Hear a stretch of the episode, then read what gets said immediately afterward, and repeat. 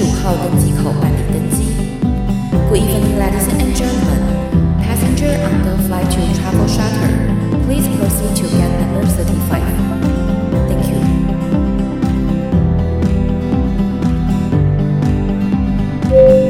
各位贵宾，我们即将起飞，请确实扣好系紧您的安全带。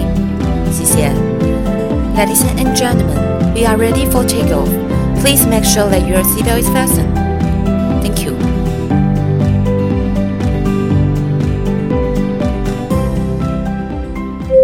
Hello，各位听众朋友，大家好，欢迎来到旅行快门，我是 Firas。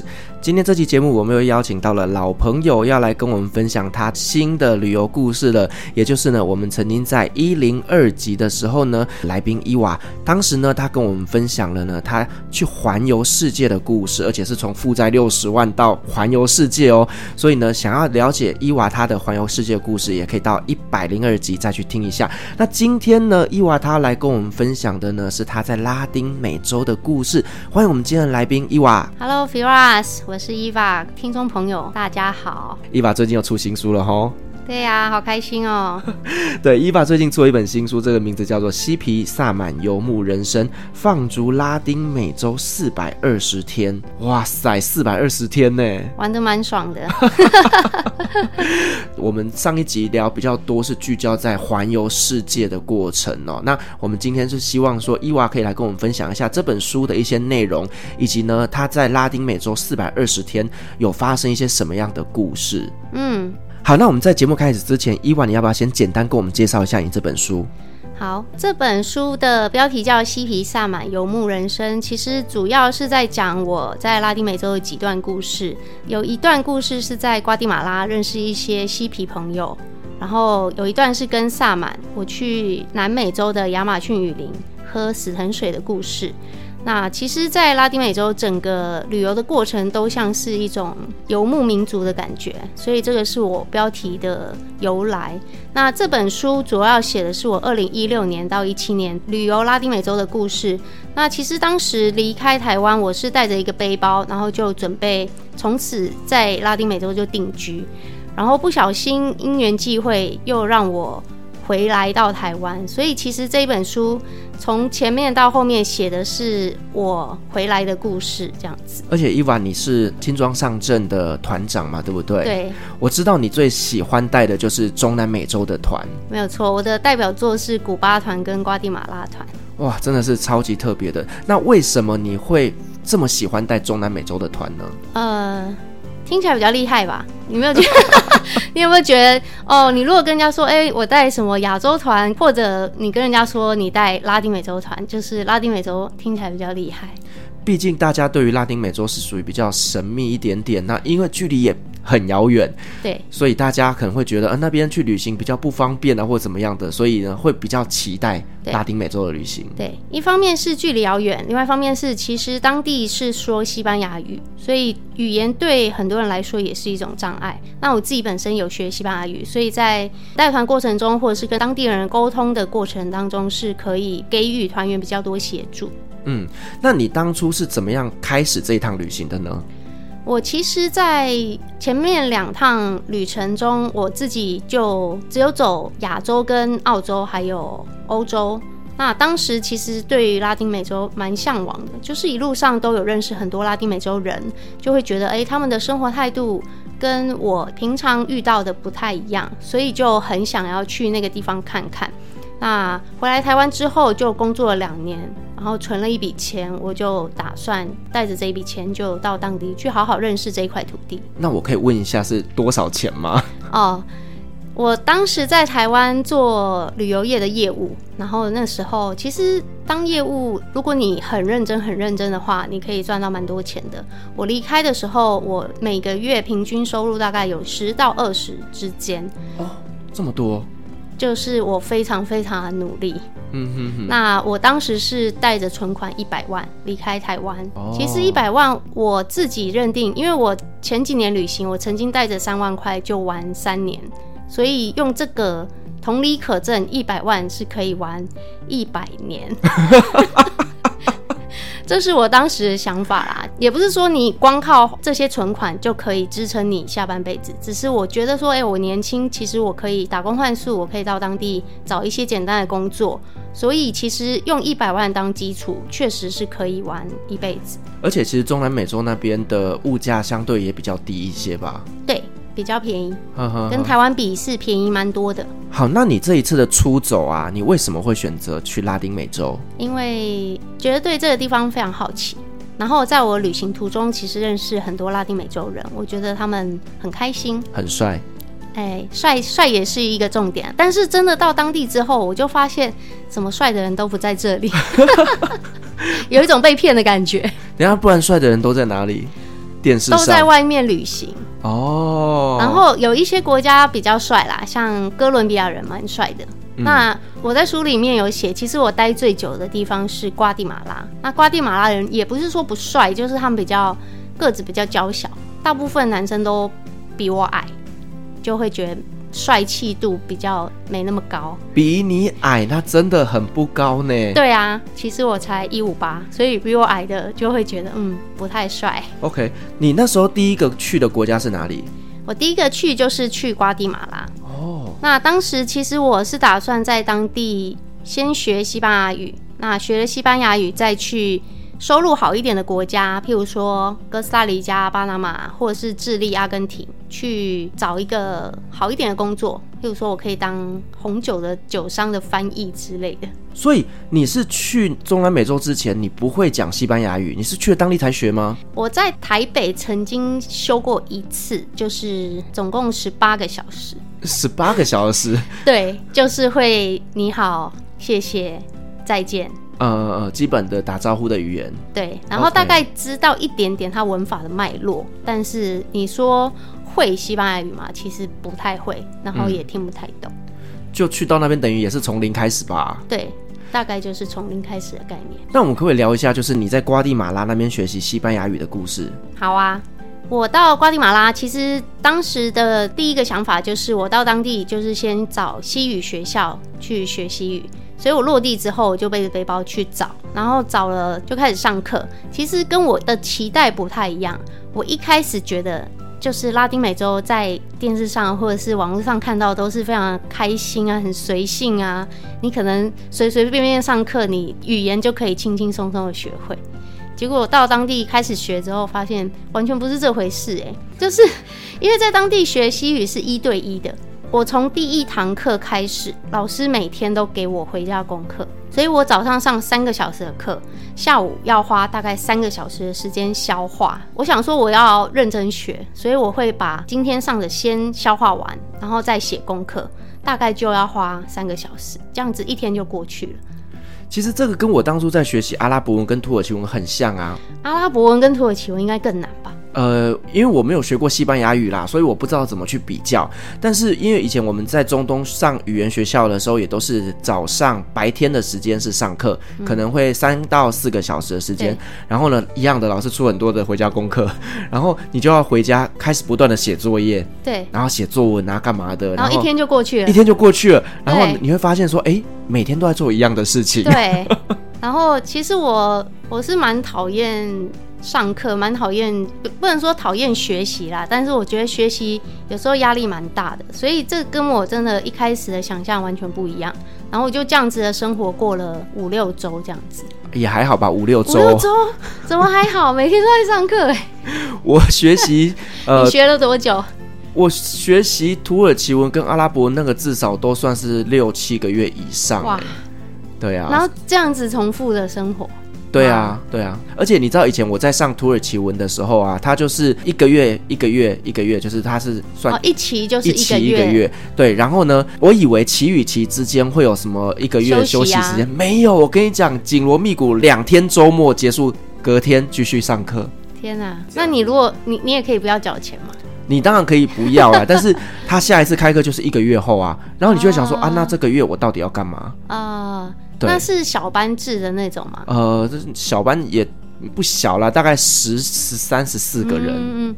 那我觉得最大的差异是，当地西语学校都是一对一，所以事实上你可以随时喊停，哦，那你也可以随时开始，所以它比较不会有一个学期的感觉，或者是一个一期一期的那种感觉。嗯，那我一开始去，其实那个西语老师他就会询问说，你有多少时间，你想要学到哪里，然后最后会跟你说，我们一起努力这样子。那我那时候我就跟他讲说，哎，我是带团的，那我想要多认识文化，多认识当地的风俗民情，或者是小吃、风景，什么都好。那我们就可以把我们的教学过程就是 focus 在这一块上面。嗯。那其实我觉得还算学的蛮扎实的。我前面五周都在学文法，我总共去了两次，后面三周我就是学一些比较口语的东西，这样子。所以几周的时间就可以练到可以自由对谈了吗？可以啊，只是一开始会是人家讲的多，我听的比较多。那后来慢慢的就可以越讲越多这样子。所以这样听起来，西班牙语好像没有想象中那么难呢。其实西语是相对容易学的，但是我学了西语之后，发现英文更容易学。就是英文可以聊天你就学会，但是西语可能还有一点没办法。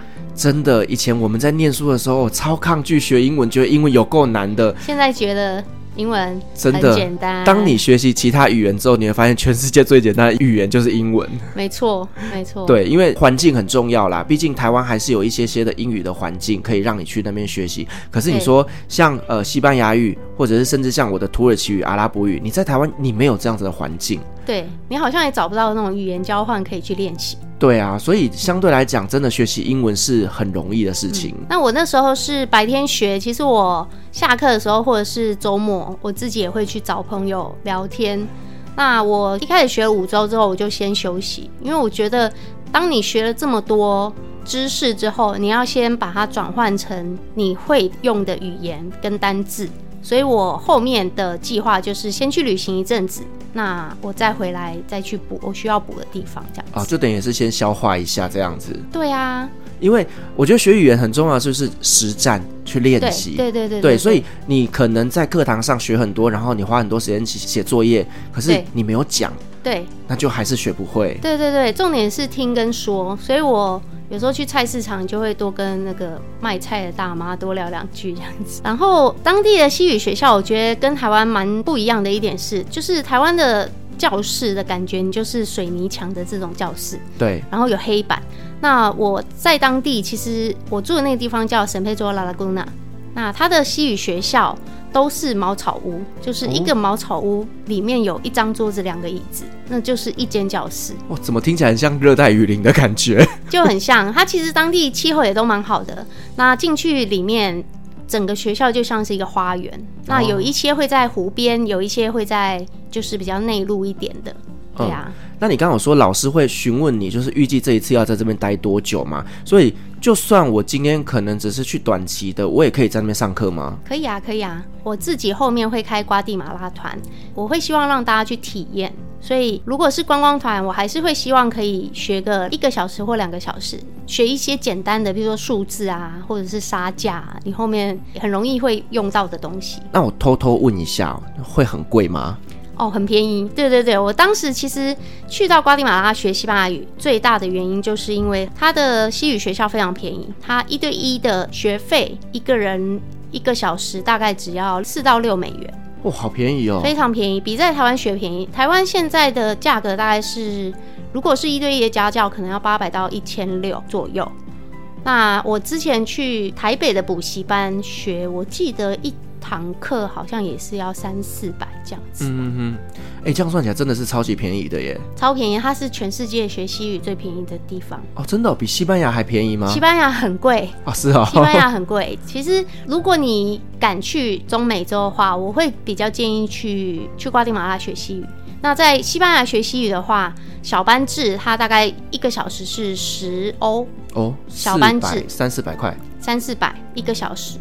然后可能六到十个人，那这边一对一是四到六美元，其实整个差异就蛮大的，差超多的，而且还一对一耶。对，其实一对一是最好的方式啦。那当地也比较喜欢用这样的方式去教，因为每一个人，就算你两个人是朋友啊，你们两个也是完全都不会，但是学习的曲线一定会不一样。嗯，对，每个学生的素质也都不太一样，所以还是一对一才能够因材施教。没错。那在瓜地马拉那边学西班牙语，跟你去西班牙学正统的西班牙语，会不会有一些什么腔调啦、用词的不一样？会。其实我会拿这个做比喻，就像在西班牙学西班牙语，有点像在英国学英语的感觉。那在瓜地马拉学西班牙语，比较像是在加拿大学英语的感觉。哦，其实我们台湾人比较习惯听的英语是比较偏美加的，没错。因为英国人腔调比较重，哦，超难懂的。那同理可证，其实西班牙人的腔调也蛮重的，所以其实，在西班牙学西班牙语。会比较不容易听得懂，而且他们说话比较快。嗯、那瓜地马拉有一个很大的优点是，他们的口音比较中性，就跟加拿大人的英语一样，口音比较中性。然后有一点是，他们说话也相对比较慢一点，所以对于初学的人来讲会很好。哦，速度这件事情很重要，因为你新手的时候，你真的会听不太懂。那如果说他也能够慢慢讲，对，这件事情很重要。因为以前我在土耳其在学习的时候，我常常会讲一句话叫 “yavaş yavaş”，那就慢慢来，慢慢来，你慢一点，我听不懂。然后他们就会慢下来吗？对对对，因为他们看我外国人，而且我有讲 “yavaş yavaş”，他就知道慢慢来。对，那我自己的经验是，像我在瓜地马拉或是古巴旅行的时候。我有时候想要说一件事情，但是说不好，或者是对方没听懂，他就会请我再说一遍。然后我再说一遍，他又听不懂，他又会说：“那你再说一遍。”然后说到大概第四遍的时候，他就会会心一笑，就说：“没关系，我们坐下来慢慢说。”哦，非常有耐心。对，但是我其实没有在西班牙。呃，学过西班牙语，但是西班牙人就是比较城市化，其实他们也会比较急性子。我不知道他们会不会有耐心听你把句子讲完这样子。嗯，但是中南美洲人的个性真的就是比较慢活一点，因为他们也没事啊。你怎么知道人家没事啦？感感觉就没事，不然听我一句话听了五遍。也是。那我们知道，其实呢，在中南美洲那边有非常多的台湾的邦交国嘛。对。那你在那边整个旅行过程当中，你有特别去拜访哪些国家呢？我去之前没有特地说一定要拜访邦交国，只是去了之后才发现，哦，原来拉丁美洲有台湾很多邦交国。像现在台湾的邦交国有十四个嘛，但是有八个都在拉丁美洲。哦，很厉害吧？都是好朋友。那我自己去的，像瓜地马拉就是，洪都拉斯也是，然后。我在二零一九年去了尼加拉瓜，当时还是，现在已经不是了。大概是这几个国家，嗯嗯，算是邦交国。但是虽然是邦交国，其实他们对于台湾的印象并没有这么深刻啦。啊，是哦。我们不是每年都给他们蛮多 support 的吗？对，就是有念书的人会知道台湾，那比较没有念书的人就会不太知道。其实不要说知道台湾，他可能连美国、加拿大在哪里他也不知道，所以也不怪他。我在当地有遇到一个比较特别的经验，是我在尼加拉瓜搭便车的时候，刚好遇到一个开车的大叔，他就载我们载了一个多小时，载我们到城市，然后。我们就跟他说，我们是台湾人，你知道台湾吗？然后他就说，哦，我当然知道啊，你看我们这些路、这些桥、这些医院、学校都是台湾盖的。我就觉得哇哇塞，这个人有 sense 哎，非常有 sense 哎，所以我就觉得蛮开心的。然后他说他年轻的时候曾经有念头要申请奖学金，嗯，要来台湾念书。那我那时候才知道哦，原来台湾对于邦交国是有给奖学金，就是你如果成绩不错，然后你提出申请，台湾是会好像全额支付，并且赠送机票。以前我们班上就有一个洪都拉斯的学生，哦，真的吗？对，不是艺人洪都拉斯，是真的洪都拉斯人。对啊，那一趟经验让我觉得，原来我们的钱并不是丢到水里，居民是有感的。因为其实我们都知道，就是维持邦交国关系是非常非常不容易的。那我们当然也不希望说我们是用金援外交，有时候其实我们是真的能够呢，透过这样子一个协助，帮他们在当地建立一些呃有用的一些建筑或者是文化的重建。其实我觉得这个才是呃维持邦交国很重要的一件事情。对，其实像是基础建设，或者是台湾有一些农耕队啊、医疗团队，都对当地有蛮多的帮助的。嗯。嗯对，我觉得台湾呢，虽然我们现在邦交国不多，但是如果说每个邦交国都能够用这种方式好好的维系关系，其实我觉得那也是一个很棒的事情。嗯，好，那我们可不可以聊聊，就是呢，你到了中南美洲那边去，然后你觉得那些地方跟台湾有没有很不一样的地方？超不一样的感觉，就像是到了另外一个宇宙的那种感觉。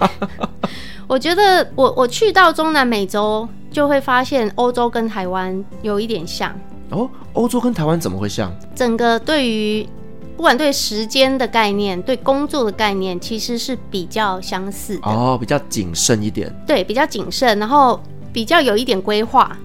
那去到拉丁美洲，我会觉得他们，你完全不知道他思维的框在哪里，他感觉是没有框的，就是没有规划两个字就对了。没有规划，没有计划。对我们来讲，会觉得好像你说风就是雨。想到什么就去做什么，这样子。你说这个没有计划，我们可不可以举一些案例？呃，像在台湾好了，我们可能会做比较谨慎的人啊，可能会做一个短期、中期、长期的目标。比如说，我短期可能想要达到什么样的职位，那中期可能要达到什么样的存款，那长期我退休可能想要做什么样的事情。但是你在拉丁美洲跟他们聊未来。他们没有未来的这种概念，他规划顶多到明天或是周末，就是过一天是一天。对，像台湾过一天是一天这一句，感觉比较负面一点。对，感觉比较负面一点。但是对他们来讲，就是活在当下，哦、是快乐的。是。那我明天会有什么事情发生，他们不太会去担忧。那我自己印象最深刻的是，当地有我有认识一个乐团，那个团长他就说他非常喜欢音乐。他因为喜欢音乐，自己创了一个乐团，然后现在每天在酒吧驻唱，然后他每天都非常非常开心。但是他的收入很少啦，我自己都算得出来他的收入。你说酒吧驻唱一天给你三百块台币好了，然后一个礼拜去四天，一个月去十六天，这样子一个月收入也不过五千块台币。哇，好少哦！但五千块在他们当地算多吗？也不算多啊，你还是要吃要住，然后你吉他会坏掉吧，嗯、要维修什么的。对对对，对。但是我自己觉得你收入这么少，你怎么会还这么快乐啊？我就觉得很不太理解那个思维。嗯、但是我觉得他们给我也蛮大的冲击啊，因为我在台湾没有遇过这么没钱还这么快乐的人。不要说这么没钱啦，真的很有钱的人好像也不见得这么快乐。是你这样讲也是。对啊。所以他们的人真的就是快乐至上，然后呢，肚子倒是其次。对，还有一点是，我觉得我们台湾可能现在生活发展比较好，大家会对于生活品质或者是对吃的会有一些要求。那我觉得他们当地吃的文化本来就没有这么盛行，所以就是吃就是为了吃饱。那如果可以吃饱的话，吃。玉米片跟吃牛排对他们来讲是一样的。哦，对，因为一定是先吃饱再吃好。对，我们台湾现在已经进阶到要吃好的状态，就是华人社会一直都有在发展吃的文化，但是他们当地可能就普通，反正有吃就好。对，你这让我想到以前我在跟土耳其室友生活的时候啊，像我们的意大利面都会有很多要求，可能像什么青酱啊、对对对红酱啊、什么什么的，那我们都会放很多海鲜啊、熏熏鸡什么的。我有一次啊，我有一个土耳其朋友，他说要煮意大利面给我吃，那我就说哦好，如果去人家家里做客，我可能也要准备一点东西，我就卤了一锅小鸡腿带过去，我很用心，你知道吗？结果他只有面条吗？结果他就跟我说他煮意大利面，我说好，我就坐下来等他，他。就煮了一锅意大利面，然后呢，就在上面挤番茄酱，就这样子，就这样子。他怎么好意思邀请你？我就心里想说这是什么东西？还好我有带卤鸡腿，能吃吗？那一锅？就是你把它想象成就是意大利面配番茄酱，哦，就是这样子，就蛮粗的啊，就很粗啊。然后呢，他们真的吃得津津有味。然后我我本来以为只有我这个朋友是这样子，后来我去土耳其生活的时候，我的朋友也是邀请我去他家。做一样的东西，从那天开始我就再也不相信土耳其人了。所以他们会不会是觉得这个东西是好吃的？可能是啦，但是我觉得在土耳其其实他们也是有一些意大利面餐厅，其实都还蛮不错的。只是我真的不晓得为什么这些土耳其男人可能真的不会下厨吧？但是你不会下厨，你就不要邀请我去吃饭啊。整个非常尴尬，就是又去，然后又不好吃。对啊，所以说真的还好啦，就是我自己有卤鸡腿，所以从那天开始我就知道说，土耳其男生邀请我去他家里吃饭的时候，我要自己准备。说到这个，我想到我在瓜地马拉的时候，就有一对意大利情侣邀请我去跟他吃晚餐，然后你知道意大利人煮的意大利面是很讲究的，是。那一次我就觉得非常惊讶，其实他们用的料，我第一次看意大利人做菜嘛，然后我就在旁边很认真的看他们做菜，然后他煮那个面条啊，他就会拉起来试硬度嘛，对，试完之后他就说。还没好，还要八秒钟。我心里想说，八秒钟是什么鬼？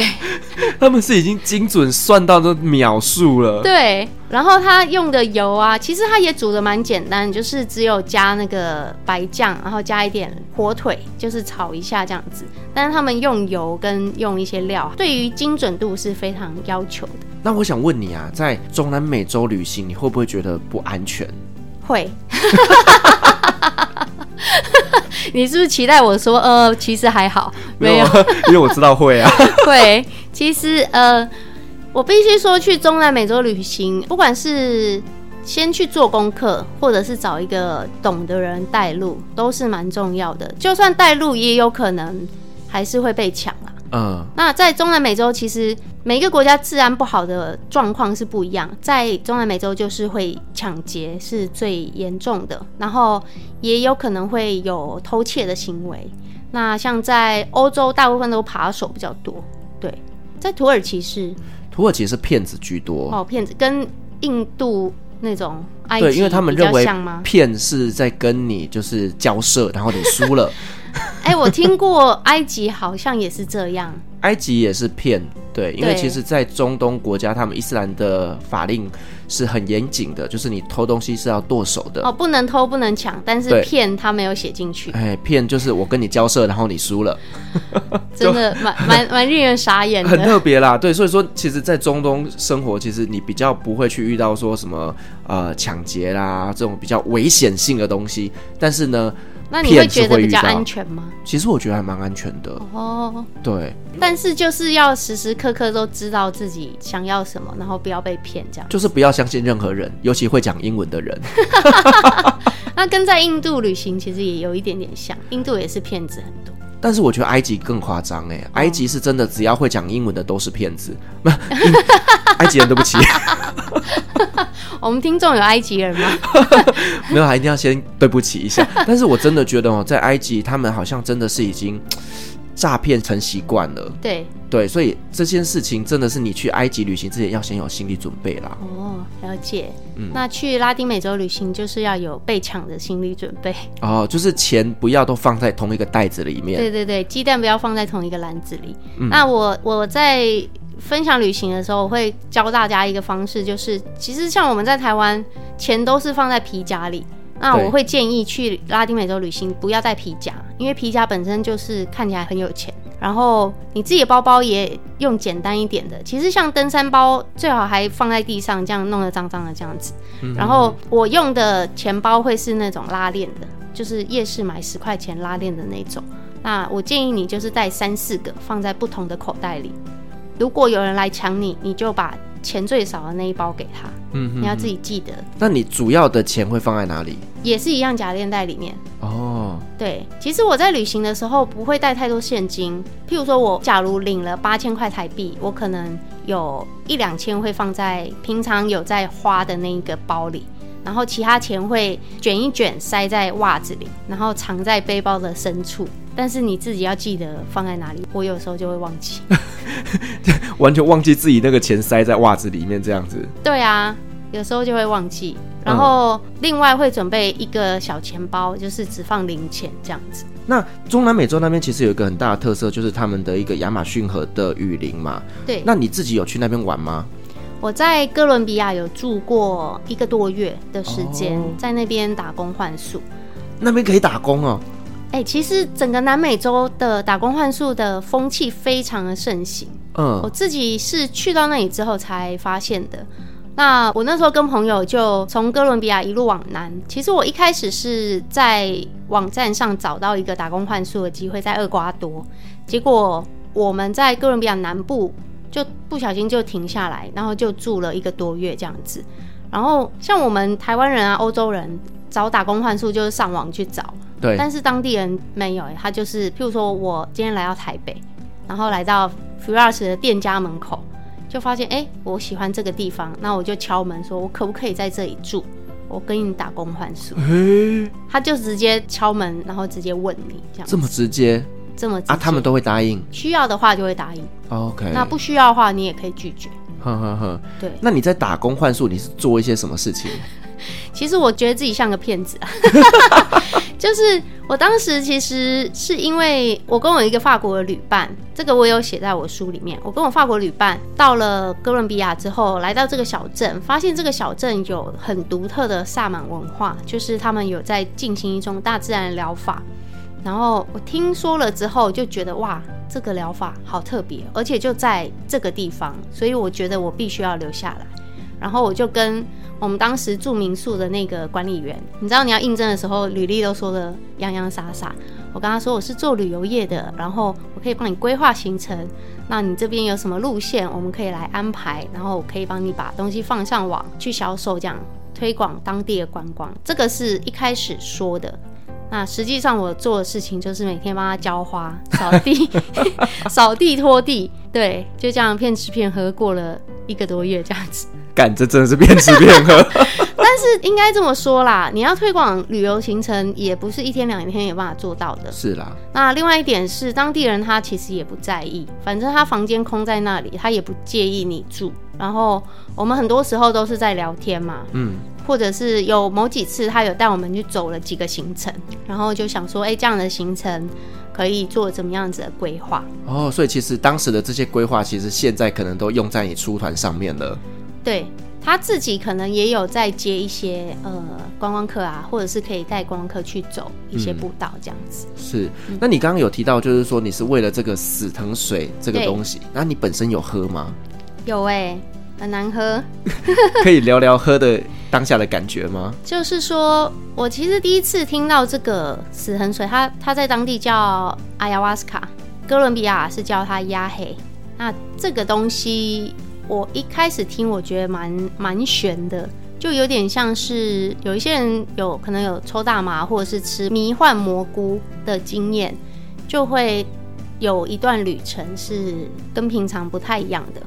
那我那时候，我觉得这个旅程的过程蛮特别是，我们通常都会在雨林里面去进行，所以我们每次要去参加这个仪式的时候，就是大概下午就会开始出门，然后坐车到一个莫名其妙的荒郊野外，然后会有人带我们进去丛林里面，然后就走一段山路，然后到达这个仪式的举行的地点，然后大概晚上。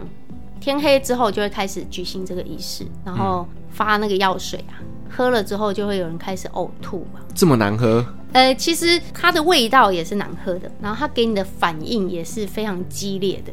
那他呕吐的这个过程叫做身心灵的净化，就是把脏东西吐出来，你身体排毒排毒。对对对对对。排毒，然后排毒完之后，就会有人开始有一些反应。我自己本人，我的反应比较小，我其实没有什么太多的，呃，不管是影像或者是感受，我都没有太多的反应。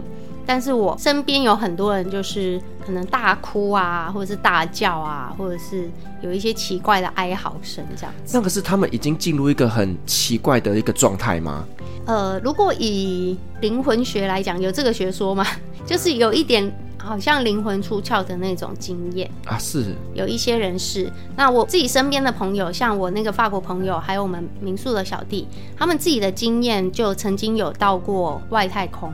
像民宿小弟，他说他去了外太空，嗯，然后重点是哦，他完全不相信有外星人这件事情。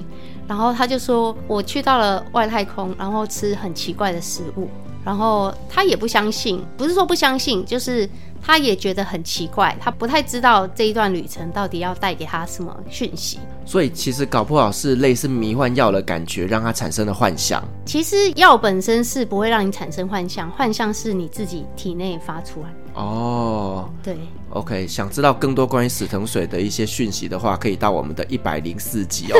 我们邀请到了一个亚马逊公主，她来分享神秘死藤水的灵性解梦之旅，非常特别。我我自己在喝完之后，因为我喝了两次没有什么太大反应之后，我就离开嘛。那离开之后，其实我在一个月后就有做了一个很奇怪的梦，就梦到自己小时候的一些创伤，然后就。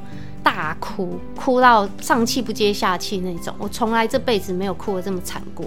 然后我就醒来，我就觉得哇，好像是这个药水开始发生作用。这个也太慢发生了吧！我比较慢热，就都过了一个月，该代谢也都代谢光了。对，但是当我离开的时候，其实我有跟民宿小弟聊，他就说，如果你相信药水，它就会持续在你体内产生作用。哎，所以搞不好你等一下就会在我面前大哭，等一下可能会呕吐哦。旁边有垃圾桶。好，那你在中南美洲那么长的时间里面，有没有发生一些让你觉得非常值得纪念的事情？有，我在加勒比海学潜水，那那个小岛是在洪都拉斯的北边，叫做乌提拉的一个小岛，好酷哦，很酷。所以每次去海边或者是去潜水，大家聊到潜水这件事情。我就可以拿出来说，就说你们知道我的潜水执照在哪里拿的吗？在洪都拉斯。我跟你讲，我听过非常多喜欢潜水的人，他们都会分享说他们去哪里考照，去哪里考照。我真真的是这辈子第一次听到洪都拉斯，很酷吧？超屌！那你知道我为什么要去洪都拉斯学潜水？因为它便宜。哎、欸，你怎么知道？以我对你的认识，一定是因为便宜。洪都拉斯乌提拉这个地方啊，是全世界考 Open Water 最便宜的国家。啊，是多便宜？台湾一般的 Open Water 是三天两夜嘛？对，在当地是四天三夜。我不知道为什么要多学一天，他们当地动作比较慢。那四天三夜包含住宿，包含拿证照的费用跟考照费，全部加起来是两百六十美元，好便宜哦，台币大概七千五、七千八这样子。哎、欸，很便宜耶，很便宜啊，很便宜啊！哇塞，怪不得你会选择去那边，是不是？非常推荐。那那边的潜水环境是好的吗？非常好。其实像在台湾有一些前面的课程会用游泳池代替，但是在当地因为浅滩就够浅了，三米、五米都可以直接在沿岸就可以执行。那我自己最惊讶的一点是，曾经有人跟我说，不会学游泳也可以去学潜水。你听过这件事？有，我有听过，但是呢，我觉得是骗人的，完全是骗人的啊！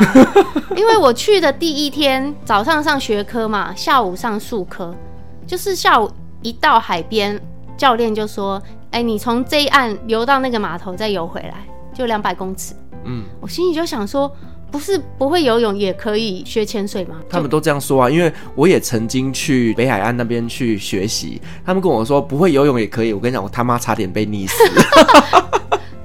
从那天开始，我再也不敢下水。哦，真的吗？所以你后来拿到了吗？我没有啊，我就是在一开始在游泳池练习的时候，我就已经快溺死了。哦，对，其实我那一趟让我印象非常非常深刻，是第一次下水，因为我自己本身水性不能说非常好啦。然后我也不是很会游泳，然后第一次投下去三米的时候，我就觉得哇，真的有一种快要溺死的感觉，就觉得好可怕，我好像要离开这里。但其实我觉得最主要还是要去克服你自己内心的那个恐惧。也许真的不会游泳也可以学会潜水，但是因为你知道不会游泳的人其实是真的会有一点抗拒的。我就是怕水，对，所以我觉得我学不会，可能是我自己本身那个内心的抗拒，就是我真的非常非常的恐惧啊。所以并不代表说不会游泳的人真的不能学潜水。对，那一次在那边看到的海洋生物，我也觉得蛮有趣的，因为我后来在。台湾，然后去东南亚去潜水的时候，可能看到的生物跟那边不一样。那边我印象最深刻就是一直看到龙虾跟帝王蟹，就看起来很好吃。你在一边潜水一边流口水，对，一边觉得很好吃，都已经分不出是海水还是口水了。对，哦，对，这边再跟大家分享，就是学潜水其实有几个阶段嘛，Open Water 再来是。进阶，然后有一个是潜水长 Dive Master，在那个小岛上，如果你在那边拿到潜水长的执照，你可以终身潜水免费哦。这个非常是在那边免费吗？譬如说，他就是跟某一个潜水店，就是那一间潜水店哦。你未来再回去那间潜水店都可以免费潜水。算了啦，那边太远了。搞不好遇到一些想要去拉丁美洲定居又很喜欢水的人。好啦，像你应该就可以嘛。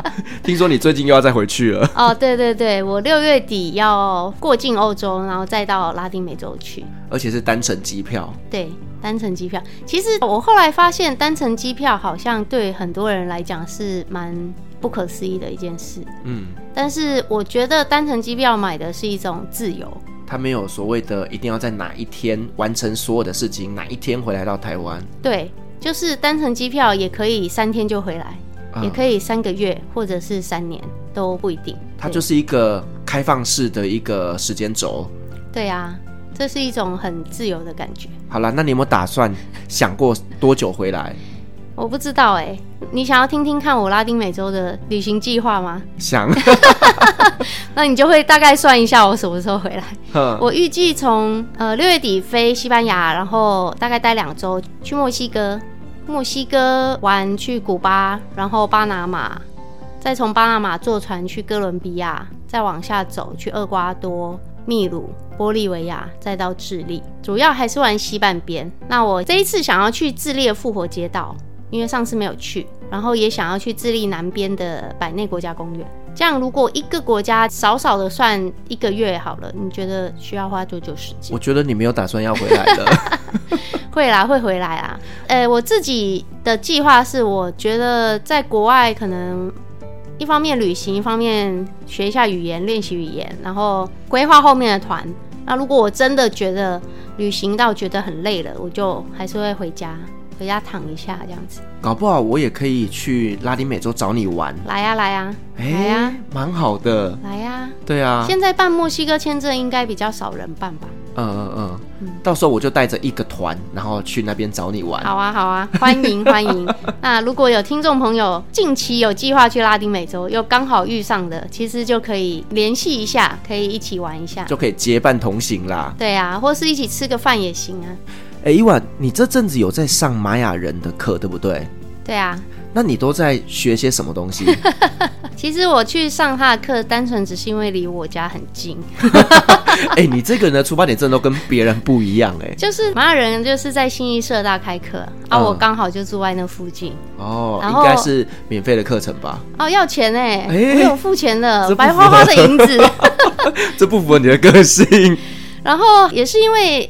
我两年前也有去上他的课，因为我自己很喜欢瓜地马拉，所以有一种基于一种爱屋及乌的概念，就是我既然喜欢瓜地马拉，那它又有玛雅人的文化，于是我就想要再多了解一点，而且也用不同的切入点去了解，不管这个国家或者是这一块土地上面发生的事情啊。是你有打算在这里得到一些什么样的收获吗？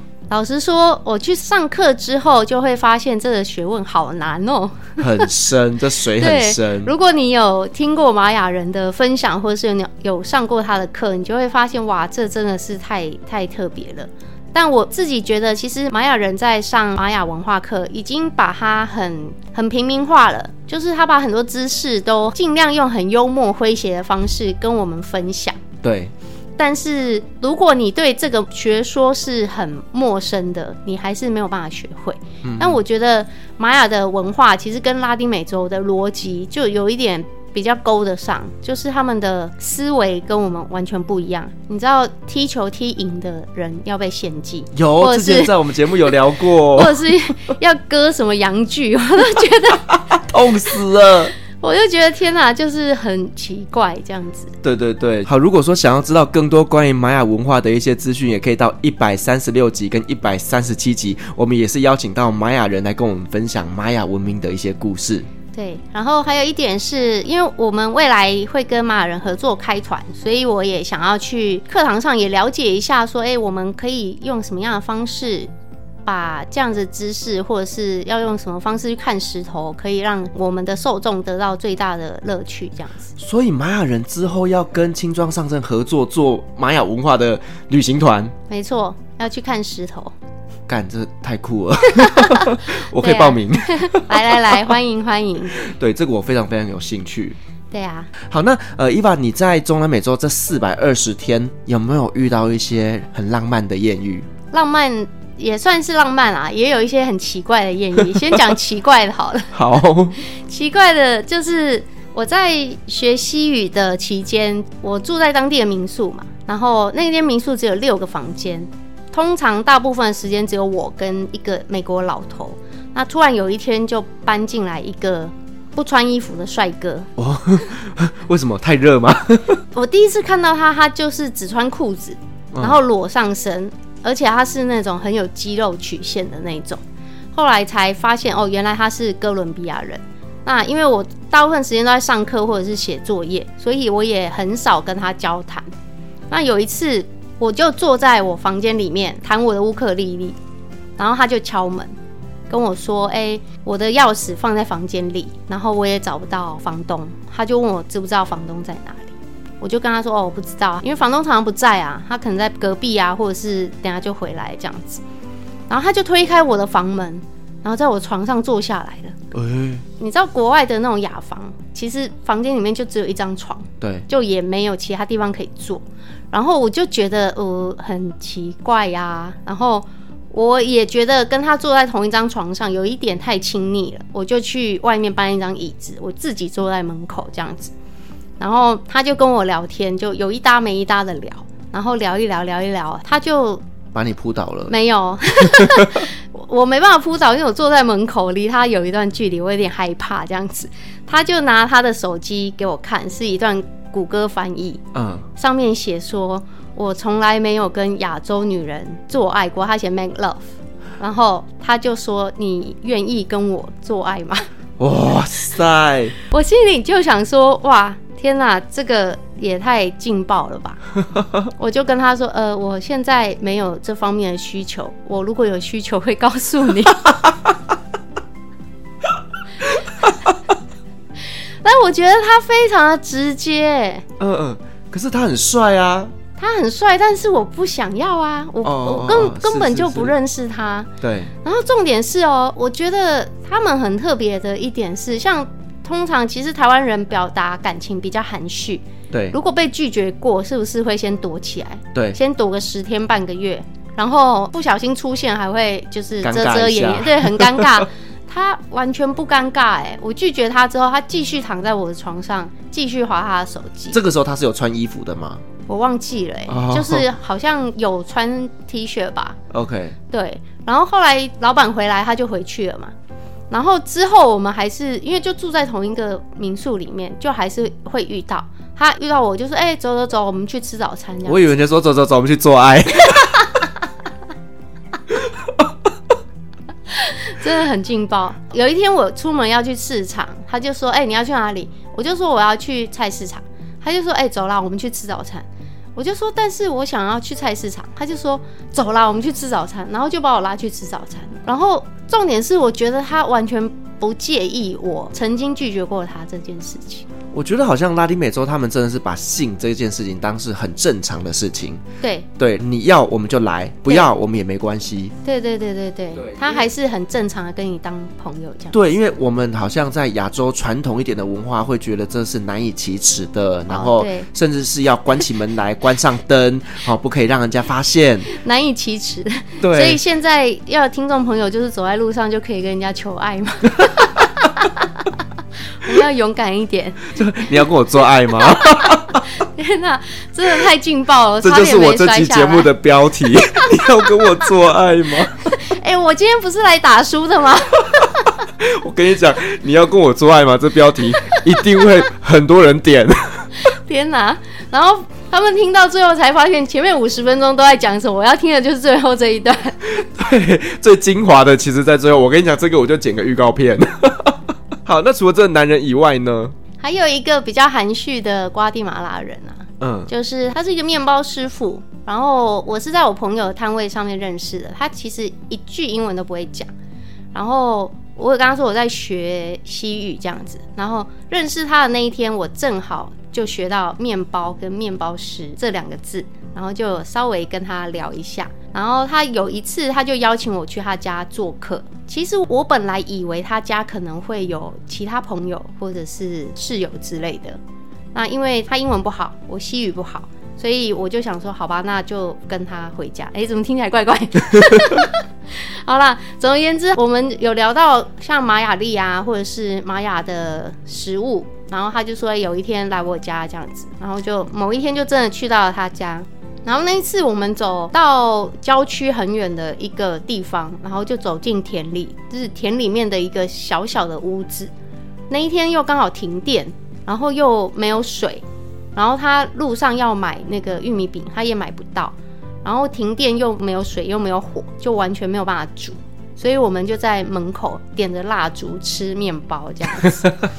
这个我也觉得是一个有一点小小浪漫的故事啊，因为当地人其实表达感情也比较含蓄，然后他也跟我聊了很多，哎，像家人啊，或者是信仰，然后他自己是学玛雅历的，他也跟我分享玛雅历。那因为他不会说英文，那我西语也没有非常好，所以大概就是。有一种用那个意念沟通的感觉，但是我自己非常记得那一天晚上的，就是烛光晚餐，然后我们就看着星光，看着湖边这样子聊天，然后啃面包，然后啃面包啊，除了面包以外，还有一人一根香蕉跟那个洛梨沙拉这样子，好浪漫。烛光哎，点蜡烛吃不觉得很浪漫？那你当下对他有心动吗？其实我当时我算是喜欢这个人，但是我觉得沟通可能是一个问题。是，对。然后还有一个很大的重点是，我去到他家之后，我发现他家什么家具都没有，家徒四壁。对，就是家徒四壁，就是很穷的穷酸小子。对。这样讲的好像我很爱钱，这不是这个，有时候物质上面是真的是需要考量的。就是对，我觉得我自己可以过得很简朴，但是他的好像那个标准完全在我想象之外，就是比你还简朴，比我还简朴。他睡在地上的一块布上面，阿内姆汤。对啊，然后刚好我去的那一天，他家又没电，我就想说，哎，是不是你家本来就没有牵电？搞不好没钱缴电费。对啊，所以我后来就也没有跟他再继续深交啊，可惜了一段，好了，算了，也不是很好的一个姻缘哦。哎，但是我后来有再遇到他，认识他是一七年，后来我一九年的时候回去，我又在路上遇到他，是巧遇，对，就是巧遇，这是命中的相遇。呃，对，但是我们也是稍微聊一下天，后来我就回台湾了，对呀、啊。所以那一次的相遇，他也没有跟你做进一步的邀约或干嘛的。对，那一次巧遇，我们就加了脸书这样子。啊哈哈，之前没有加脸书。好了，有缘无分的男性友人。对，如果当时那个跟他在一起，可能后来就回不来了。哦，你就嫁过去了。对，就嫁过去，然后住在那个没有电、家徒四壁的地方。那伊娃，你当初是买单程机票，没有打算要回来嘛？对不对？对。那最后是为什么而回来台湾？其实呢，后来就是因为一个男人而离开了拉丁美洲。哦，一个男人。好，刚刚讲的那个瓜地马拉那个男生，我认识他的同时，有跟一个法国男生也有算是有一些接触这样子。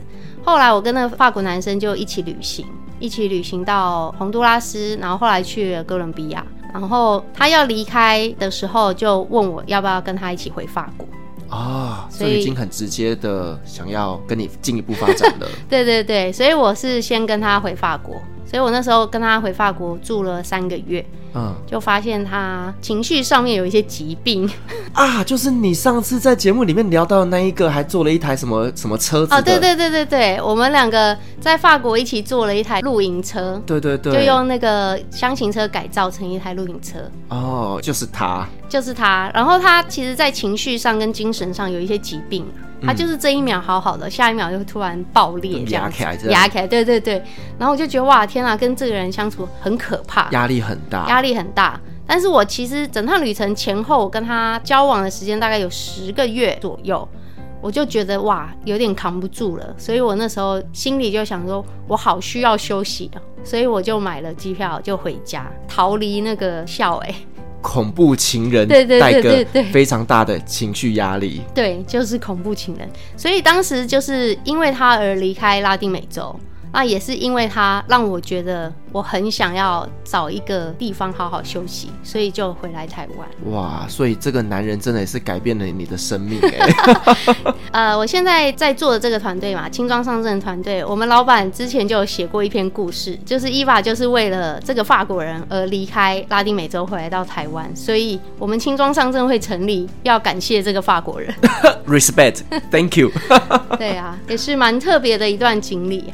好，那我们感谢伊娃今天来跟我们分享了这么多精彩的拉丁美洲的故事。那想要知道更多他在拉丁美洲那边发生的一些什么样的一些有趣故事呢？都可以在他的这一本书《嬉皮萨满游牧人生：放逐拉丁美洲四百二十天》这本书里面看得到哦。那相关的一些书籍的连接呢，我会把它放在资讯栏。再次感谢伊娃精彩的分享，同时我们感谢所有听众今天的陪伴。如果您喜欢我们的节目的话呢，别忘记给我们五星好评加分享哦。另外呢，我们在 FB。设有旅行快门候机室的社团，针对今天这期节目，你有任何想分享的，都可以在上面留言，所有的留言都是我亲自回复哦。旅行快门，我们下期再见，拜拜，拜拜。